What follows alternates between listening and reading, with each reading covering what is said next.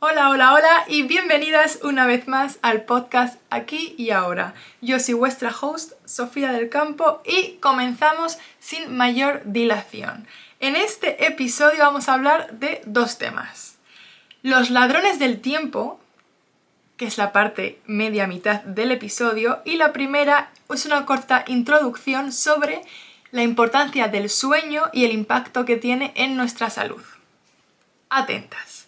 Estaba hace cinco días escuchando un episodio del podcast El diario de un CEO por Steven Bartlett. Os pongo si queréis el link del episodio en los comentarios para que le, echéis un vistazo.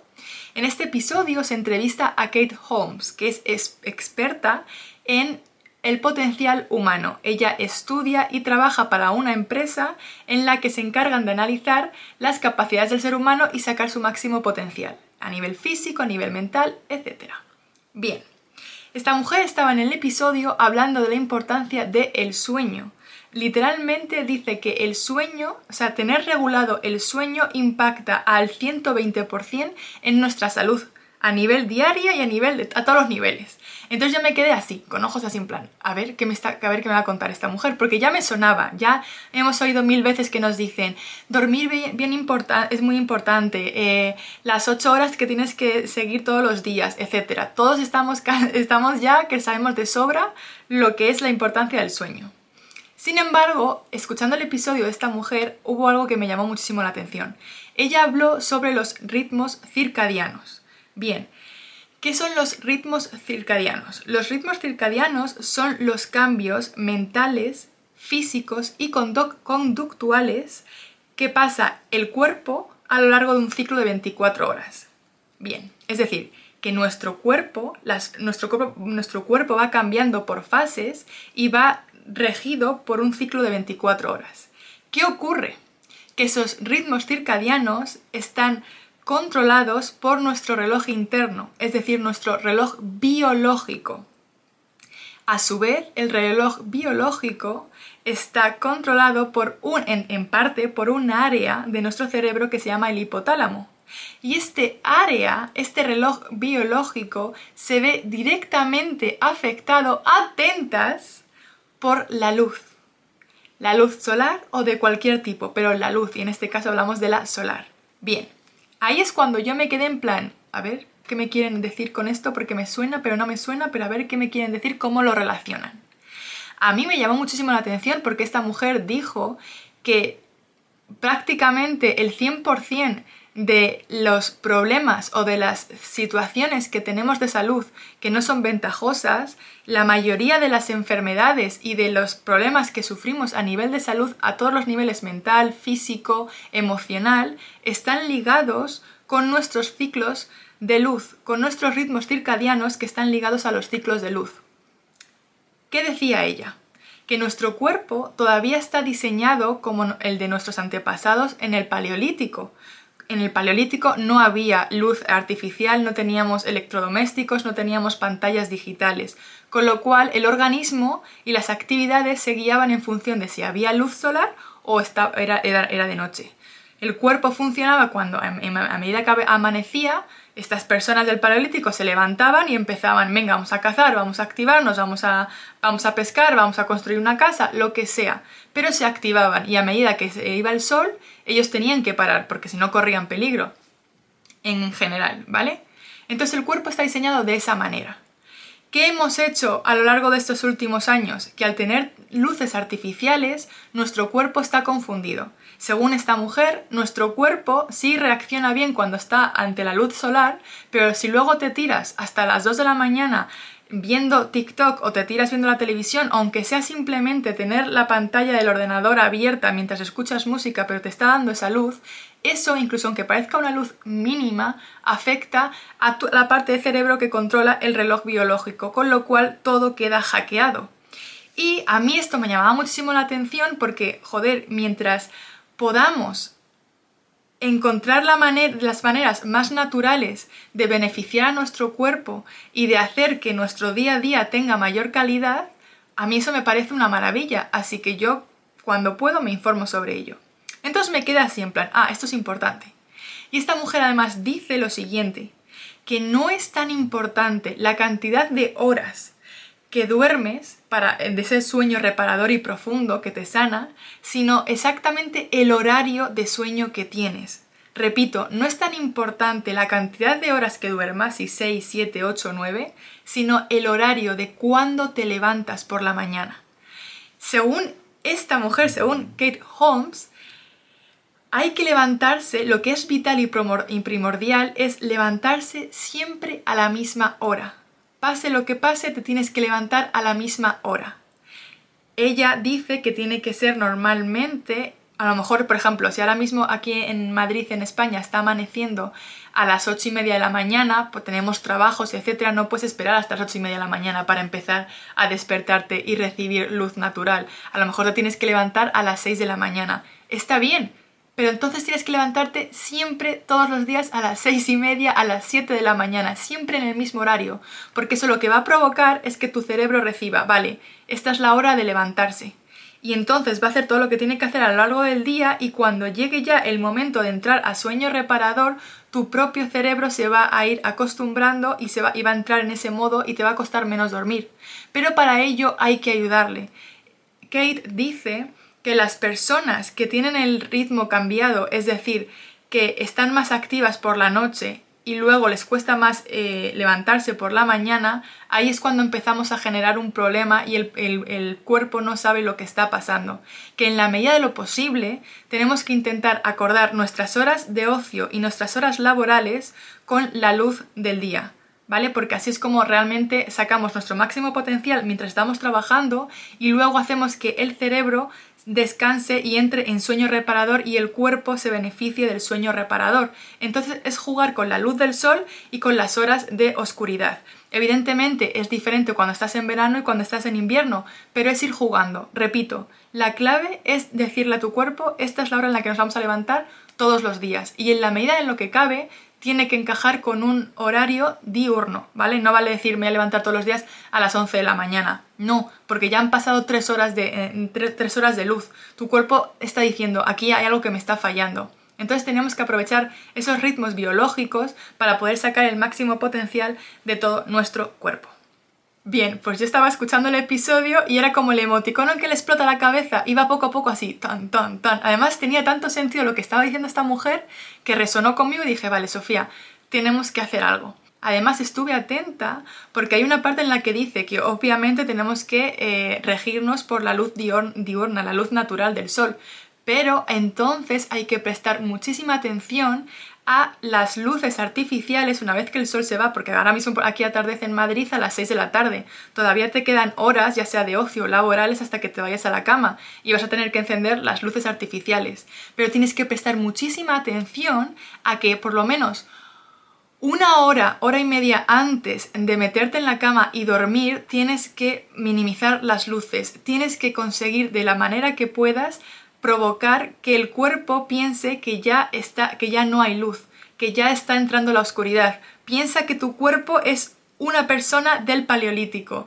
Tienes que hacerle ver que ya no hay luz. Entonces tienes, a lo mejor si siempre llevas la luz principal, te pones la de la mesilla de noche, un par de horas antes de meterte en la cama. Y cuando vayas a dormir, obviamente quitas todas las luces. Pero esto incluye las pantallas de televisión y las pantallas del móvil, etcétera. Que ya sé que hemos oído hablar mucho de esto, pero es que con lo que os voy a contar luego, cobra más sentido todavía. Bien, y como último detalle, también para que no afecte al sueño, porque lo que estamos diciendo, o sea, todo esto, lo que ha dicho esta mujer, es todo, es todo para que no se interrumpa el proceso del sueño, el sueño profundo, porque el sueño profundo, cuando entramos de verdad, es un sueño reparador que nos nos cura. O sea, ¿sabéis esas películas en las que los protagonistas están buscando el cáliz de la juventud y están buscando la regeneración y ah, cómo molaría ser inmortal? Vale, pues el sueño, el sueño tiene esa capacidad, la de regenerarnos y mantenernos bien. Por eso es tan importante respetarlo.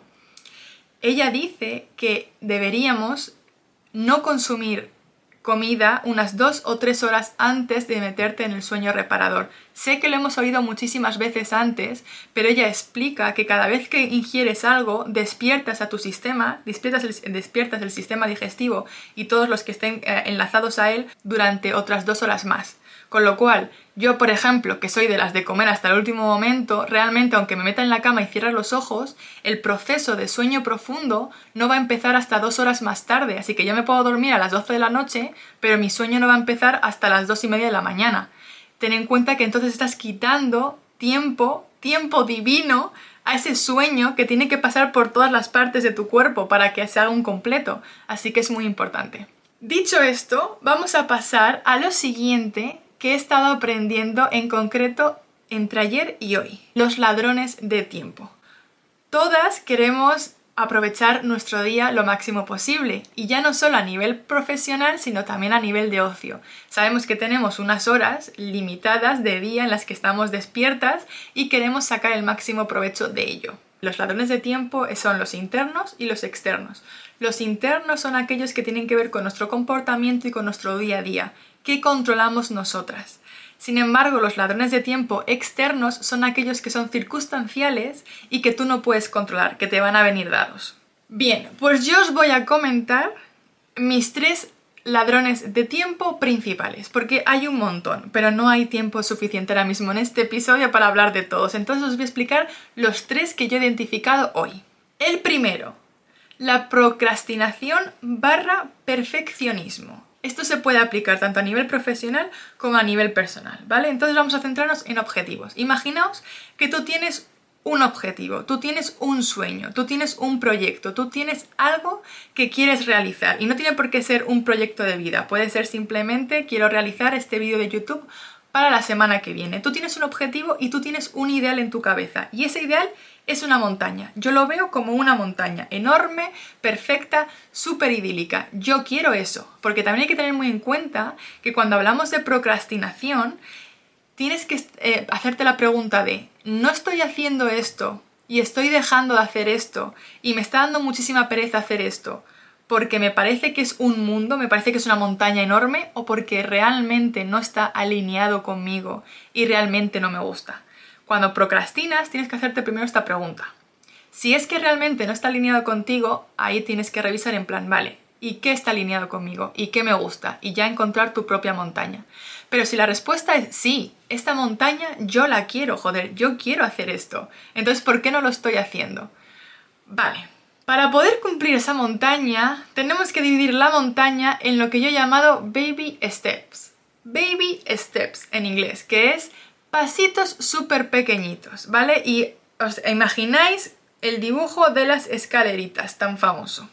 En el curso que estaba recibiendo han puesto este ejemplo. Imaginaos que mi objetivo es crear una página web, una página web de mi marca personal. Es algo que yo quiero, es una montaña, es un objetivo precioso que yo quiero, pero Dios mío, es que solo de pensarlo en todo lo que tengo que hacer, se me va la cabeza, en plan, mm, se me va, es que lo pospongo, no, ya mañana, no, mejor pasado mañana que voy a tener más tiempo. No, mira, creo que la semana que viene porque voy a tener más tiempo.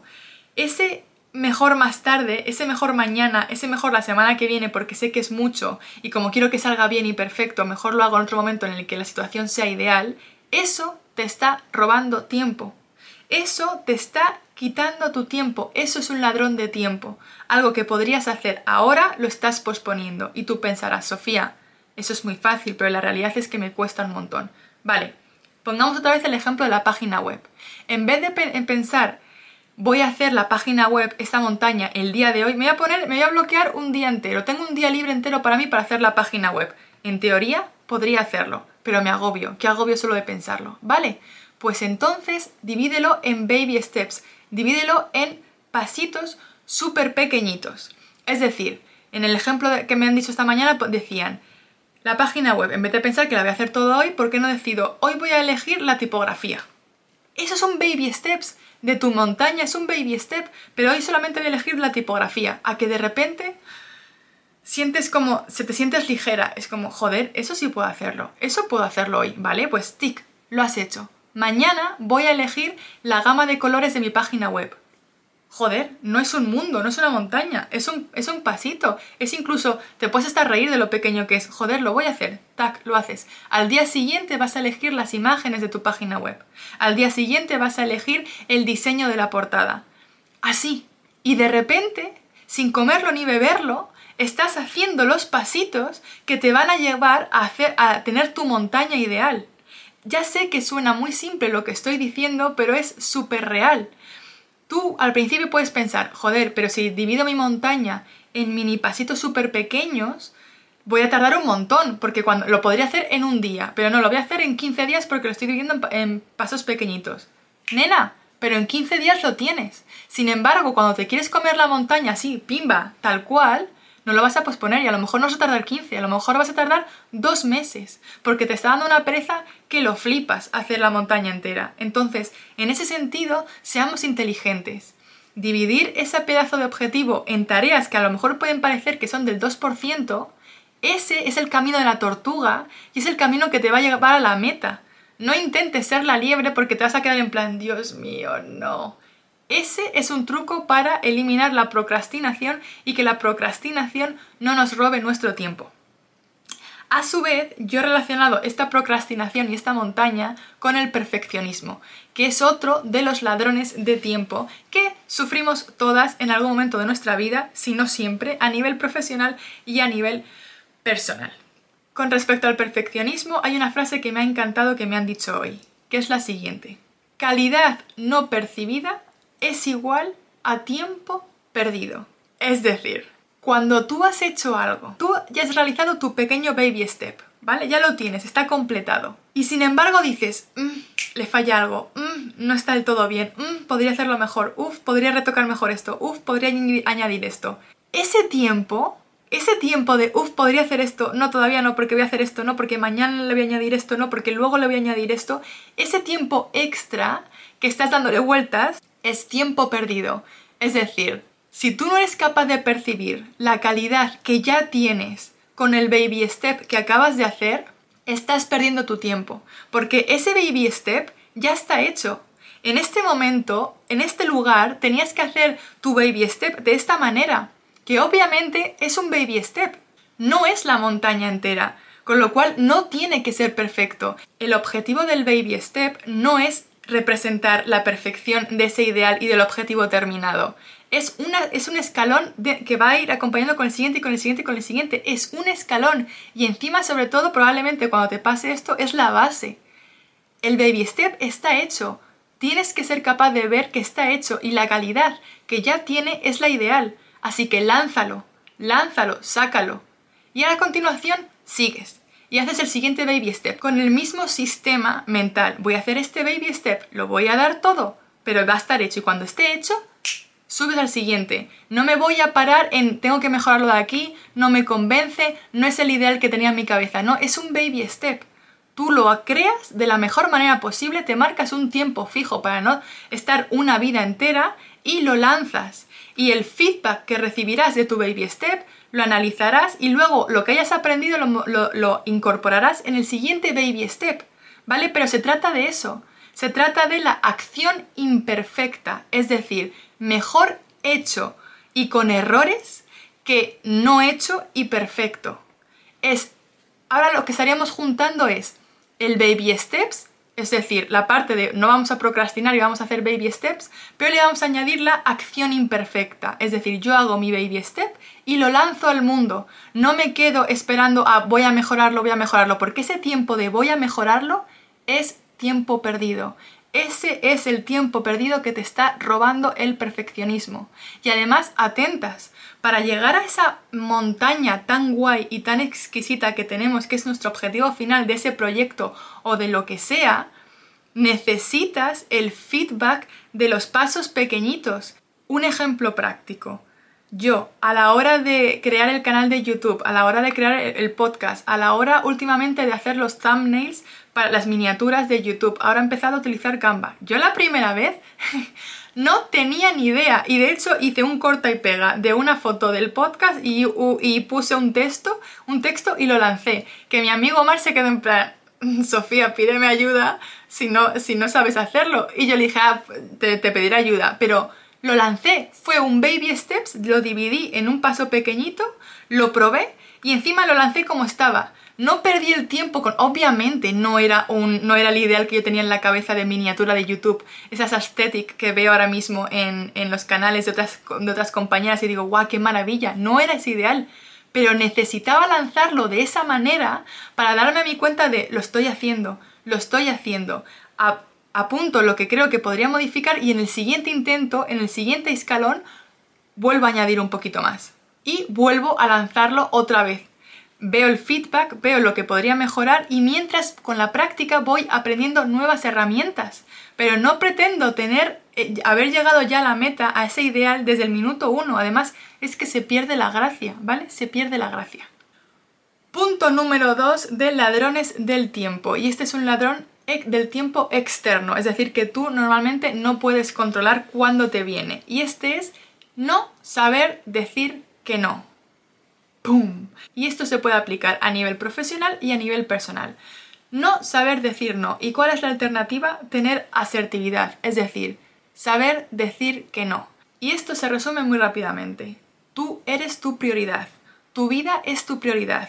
Tu tiempo es sagrado, tu vida es sagrada. Es decir, que si tú te has planificado para hacer A, B, C y D a, lo largo del día de hoy, pero viene alguien de tu círculo íntimo y te dice, oye, ¿me ayudas a hacer esto? Oye, hacemos esto, oye, ¿me acompañas a tal sitio? Y tú no lo habías encajado en tus planes, no tienes por qué decir que sí. Además, voy a ir más allá. Cuando alguien te pregunta algo, cuando alguien te pide algo, no tenemos por qué sentirnos o sea, no tienes por qué darle una respuesta inmediatamente y mucho menos darle la respuesta que tú crees que esa persona quiere. Tenemos que aprender a darnos nuestro tiempo y decir, vale, me han pedido esto o me han preguntado lo siguiente o alguien quiere hacer algo conmigo, vale, voy a tomarme mi tiempo, voy tranquilamente a pensarlo a lo largo del día, a lo largo de la semana, de lo que sea y ya daré mi respuesta, ¿vale? Pero en concreto, cuando estamos hablando de que tú te habías planificado y tú ya tenías tu planning del día y cosas que tú querías hacer y alguien te pide, oye, ¿me acompañas a este sitio a comprar esto? Y tú, aun por mucho que sea un familiar, pero tú ya tenías otro planning, hay que aprender a decir, no, mira, no, voy a respetar mi tiempo, yo quería hacer esto, podemos ir otro día. Sé que al principio cuesta, pero con la práctica mejoramos. Y por último pasamos al tercer punto. El tercer ladrón de tiempo, en este caso es externo. Lo he dividido en dos partes. Las series, Netflix, HBO, etc. y las redes sociales, las aplicaciones y WhatsApp. Vamos a la primera, a la de la televisión, y tiene muchísimo que ver con lo que hemos hablado al principio del episodio con respecto a los ritmos circadianos y al sueño. Bien, ya sabéis que la luz nos afecta muchísimo y que en concreto deberíamos seguir un poco el sistema de luz solar natural. Sin embargo, vivimos donde vivimos y utilizamos un montón de focos artificiales. Está bien, no hay que perder la cabeza. Sin embargo, todo en lo que te puedas ayudar es bueno. Yo llevo dos días en los que me he dado cuenta de que yo utilizo la televisión como método para desconectar y para relajarme antes de dormir y me puedo tirar tres horas fácilmente que no tiene nada de malo, ¿vale? Pero teniendo en cuenta que quiero aplicar este pequeño cambio para mejorar mi sistema de sueño por las noches, tengo que idear la manera de encontrar alternativas que sustituyan a las series. Todavía no he llegado al punto de haber encontrado la clave exacta. Creo que voy a empezar sinceramente por manualidades, por hacer puzzles, por construir legos, por... no lo sé, algo de eso. De hecho ayer saqué ya un puzzle para empezar a hacerlo es volver un poco a la, vieja usanza. Voy a probar. Si me funciona, genial. Si no me funciona, bueno, pues ya lo he intentado. Y por último, la segunda parte de este tercer punto de ladrón del tiempo son las redes sociales, en concreto WhatsApp y las aplicaciones.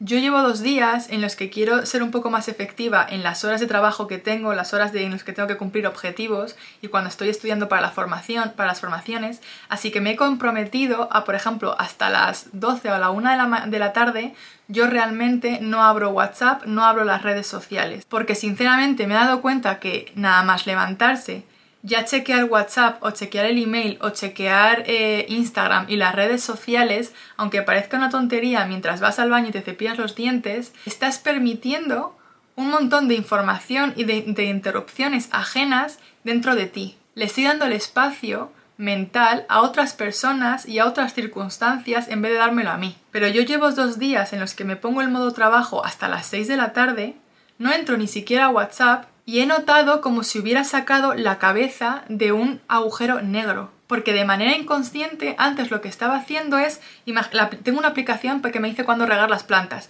pues ya estaba pendiente de cuándo la aplicación me decía tienes que regar las plantas, también de las aplicaciones de astrología que me decían cómo me iba a sentir hoy a lo largo del día, también cuando me metía a Instagram me metía en la lupa y me salían eh, vídeos graciosos o de gatos o el último chisme en las redes sociales y poco a poco me he dado cuenta, de hecho me he dado cuenta hoy de que estaba cediendo a una máquina, estaba cediendo a informaciones externas cómo sentirme. Y vuelvo a repetir, parece una tontería, pero las aplicaciones que te notifican cuándo regala tu planta, cuál es el astro de hoy, ahora hay una oferta de Starbucks, ahora tienes una oferta de Ryanair, están de una manera muy sutil atrapando tu atención cada X segundos. Y tú no te das cuenta, pero estamos chequeando todo el rato la pantalla del móvil.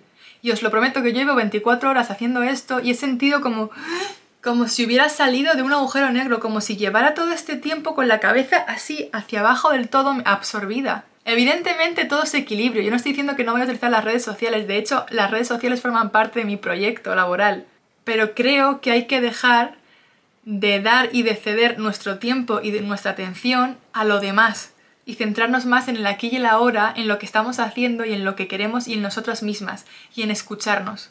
Así que con esto termina el episodio de hoy. Ha sido intenso, pero yo creo que ha sido emocionante. Yo por lo menos estoy aplicando estos días esto que acabo de descubrir. Que me funciona perfecto, que no me funciona paso a otra cosa, pero por lo menos es interesante. Bien, dicho esto, espero que paséis un día estupendo, una semana estupenda y si no lo paséis estupendo, por lo menos aprender de lo que os dicen las emociones negativas, entre comillas, como ya sabéis. Y nos vemos en el próximo vlog, en el próximo episodio del podcast y en el próximo directo de TikTok. Un besazo. Bye bye.